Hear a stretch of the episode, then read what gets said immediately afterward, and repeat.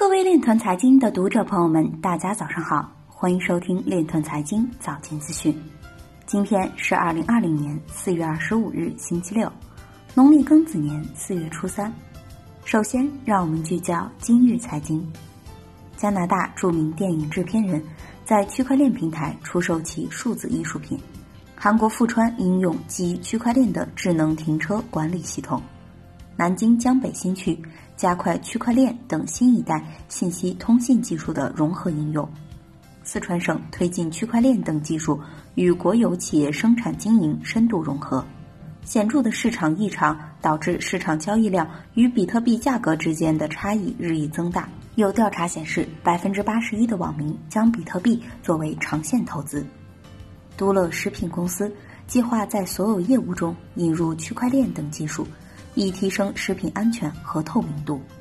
Ripple 向非营利组织捐款，以帮助在新冠疫情期间陷入贫困的人。黄立斌表示，二零二零年一季度，工业通信业大力支持区块链等技术创新和产业应用。潇洒表示，数字货币的普及将对反洗钱案件的侦查与审判有所助益。今日财经就到这里，下面。我们来聊一聊关于区块链的那些事儿。据财经网链上财经消息，阿里巴巴已在四月二十三日退市所有优酷路由宝相关产品及服务。公告显示，此次退市是因为受产品技术迭代和产品策略调整的影响。